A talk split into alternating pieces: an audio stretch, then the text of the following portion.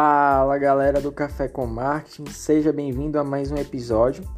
E no episódio de hoje a gente vai tratar sobre um tema que foi é, pedido por um dos nossos ouvintes. O tema de hoje é copywriting ou copy para os íntimos. Bom, hoje a gente vai começar fazendo uma pergunta. Bom, Daniel, o que raio é isso? Copyright, copy, que é isso? Bom, é nada mais nada menos que uma estratégia para produ produção de conteúdo focada em convencer o leitor a realizar uma determinada ação. Um texto caracteriza o copy por ser persuasivo e usar gatilhos que despertam o interesse do seu leitor. Bom, você lembra no episódio anterior lá da área da saúde quando a gente falou sobre a persona? Isso. Bom, basicamente a criação da persona ela deve existir para todas as áreas é de suma importância para que você tenha definido seu público-alvo, em especial a sua persona, para cada tipo de produto ou serviço. E aí você poderá fazer uso de pequenos gatilhos que irão impactar o leitor. E ele irá parar, olhar e pensar em seu produto. E esse é seu primeiro passo.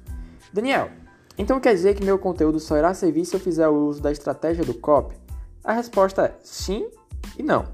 Não, porque seu texto poderá sim atingir seu lead ou prospect. Bom, mas aí, se você utilizar o copy, as chances do seu texto se tornar atrativo são muito maiores. E aí você pode aumentar significativamente as chances de você chegar com o teu cliente, prospect, lead ao fundo do funil. Mas o que é que é fundo do funil, Daniel? Tem alguma coisa a ver com cozinha no marketing? claro que não.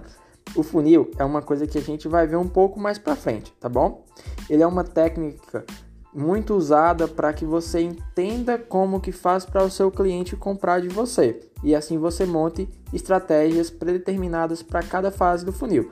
Mas isso é um assunto que nós iremos tratar um pouco mais aprofundado, tá?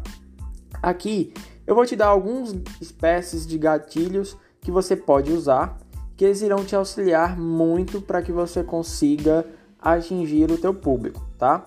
E aí, os três gatilhos que eu separei aqui para você que você pode usar em praticamente todas as áreas, que são os gatilhos mentais de escassez, mental de afinidade e o mental da prova social, tá?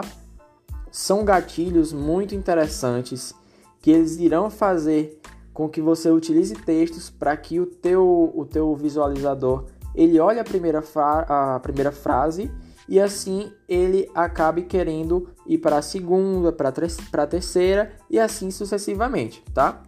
Bom, pessoal, esse foi mais um episódio do nosso Café com Marketing. Espero que vocês tenham gostado.